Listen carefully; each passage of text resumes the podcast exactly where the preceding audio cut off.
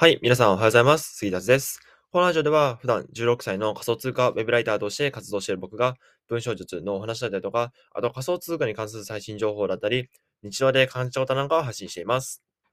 はい。えっと、今日はですね、何の話をするのかと言いますと、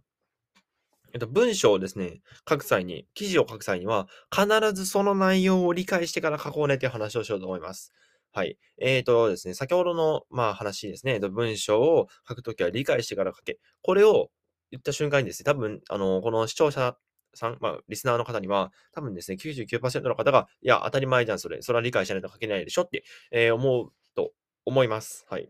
まあ、それは重々承知なんですけども、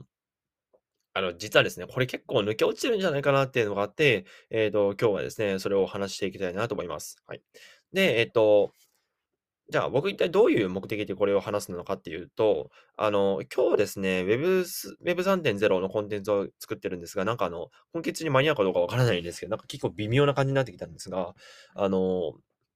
その Web3.0 のコンテンツを作る際にですね、あの、まあ、記事構成をもともと作ってあって、で、それにそれにのっとって、えっと、記事を書いていたんですけども、あのもちろん構成っていうのは僕はそんなにもちゃんと構成は作るのは作る、作るっちゃ作るんですよ。作るのは作るんですが、あの、あんまりなんていうの、そうガチガチの、ガチガチの、あのものはあんまり作らないんですよね。うん。書いてる最中に、あ、なんかこれいいんじゃないこれいいんじゃないみたいなことは思い浮かんでくるので、そっち活かした方がいいかなと思って、あの、記事構成っていうのは、まあ、なんていうの、書くのは書くんだけど、あんまり書いてないみたいな、まあそんな感じですね。でも、今回の Web3.0 の記事はですね、まあ結構なボリュームなので、あの、ちゃんと記事構成を作らないと、まあ結構しんどいんじゃないかなって思ってたの、思ったので、えっ、ー、と、まあ、いつもよりかはしっかりめに作りました。で、えっ、ー、と、その Web3.0 の記事を書いてる最中ですね、あの、途中のパートで、あの、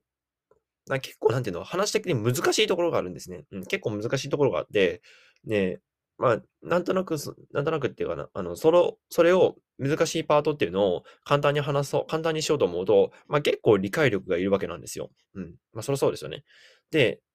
じゃあ僕がそれを理解してるのかって言ったら、まあ、もちろん理解はしてる理解はしてるんですけども、それが6割程度に6割程度の理解力理解度しかない。もしかしたら5割かもしれない、4割かもしれない。それぐらいの理解力しかない。そんな状態で記事なんか書けるわけないよねっていうのを僕今日気づいたんですよね。うん。ねあの、例えばですね、まあ、自分のブログを書く際だったら全然いいと思うんですよ。自分のブログだったら、えー自分が理解した内容っていうのを、あのー書けばいいから。でも、もしこれがクライアントとかの依頼された記事、記事構成はこれバンって渡されて、これ書いてくださいみたいなこと言われたときに、じゃあこれ、えっ、と、まあ、一体どういう内容が書いてあるのか、書か書かないといけないのかっていうのは、まあ、ちゃんとザーって見ますよね。ザーって見て、で、えっ、と、そっからなんですけど、問題は。問題はそっからなんですけど、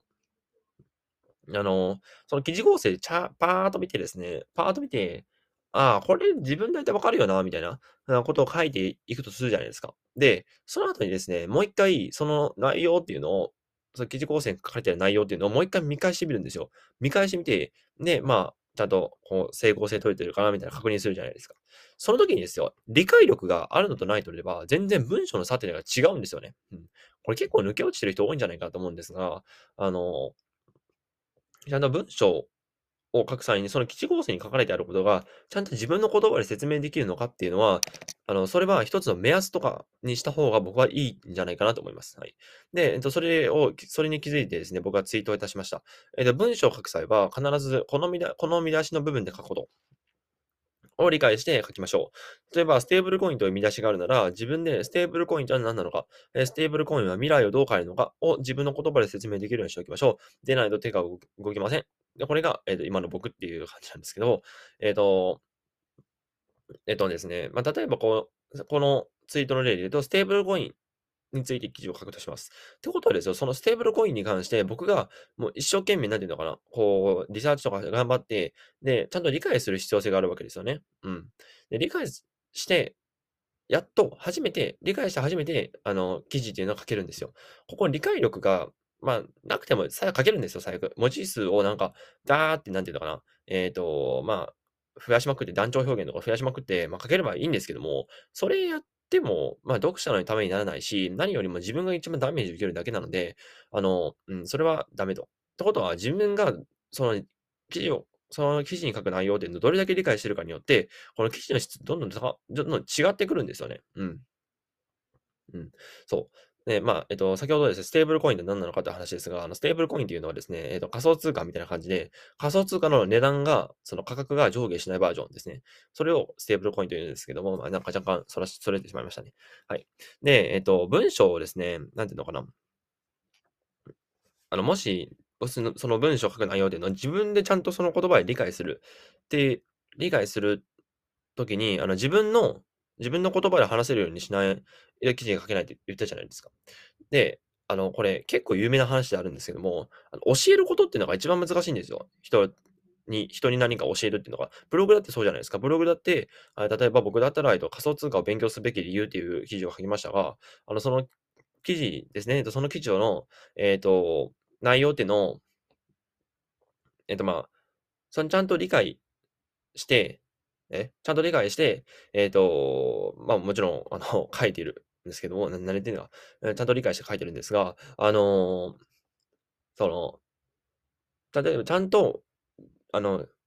えっ、と、仮想通貨を勉強すべき理由っていう記事の内容っていうのを、えー、もし僕が把握してなかったらどうなると思います？あ途中何で話してるか分からなくなったんで、あの、改めて説明するんですけども、えっ、と、その記事の内容っていうのを自分がちゃんと言葉で、自分の言葉で説明できるようにしないとダメだよって話をしました。で、えっ、と、まあその途切れた時に何を話してたかっていうと、えっ、と、誰かに何かを教えるっていうのは結構自分の中で理解しないとダメなんですね。うん。えっ、と、目安で、目安で言うとですね、えー、大体、えっ、と、記事の内容をその読者が理解しますよ、その記事で。で、その3倍の理解力、その3倍の理解力がないと、あの人に教えることはできないって言われてるんですね。うん。で、あの、人に教える際には、そう、そ、そんな感じで、なんで3倍の理解度が必要なわけですね。っ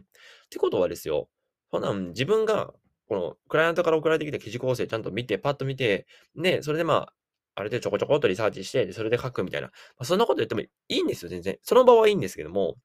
えっ、と、その、この、その後がダメですよね。うん。やっぱ自分でその記事に書く内容以上の3倍の理解力、理解度をしていないと、理解をしないと、あの、読者にちゃんといい情報って提供できないんですね。だから、あの、毎日、えー、情報発信をしてる人って結構すごい人なんですよ、実は。あの、それで自分が、この自分がこう、なんて自分のそのノウハウっていうのを、普通の人にも3倍以上、3倍以上理解して、それを発信してるってわけだから、これ結構すごいことですよ。だから、えっと、情報発信とかって結構、あの、物事との考え方とかも鍛えられると思うし、で、しかも、なんだろうな、まあ、もちろん影響力もつくんですが、自分のその頭を整理するっていう上でも、えー、非常に大事なんじゃないかなと思います。はい。まあ、なので、あの、この音声メディアとか結構おすすめですよ。うん。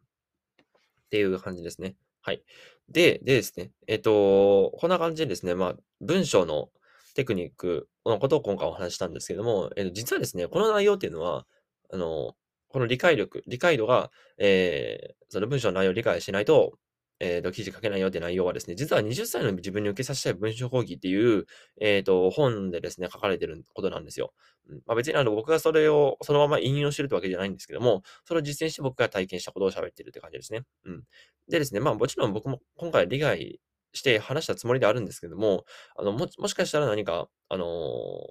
なんていうのかな、えっ、と、他の、えー、他の要素が抜け落ちてしまっているかもしれないので、えっ、ー、と、もしですね、その理解力っていうところ、文章の、文章書く際は理解度を高めようみたいな、そういう話を、えー、もっと聞きたいなって方は、もっと聞きたいな、もっと、えっ、ー、と、もっとなんていうの、その情報をインプットしたいなって方は、えっ、と、20歳に自分に受けさせたい文章講義っていう本がね、えっ、と、おすすめですので、えっ、と、ぜひそちらを受け取ってみてください。はい。で、えっ、とですね、あの、一応この20歳に自分に受けさせたい文章講義は Audible 版で、えっと、無料でダウンロードできるので、えっと、今だと初月無料でね、えダウンロードできるので、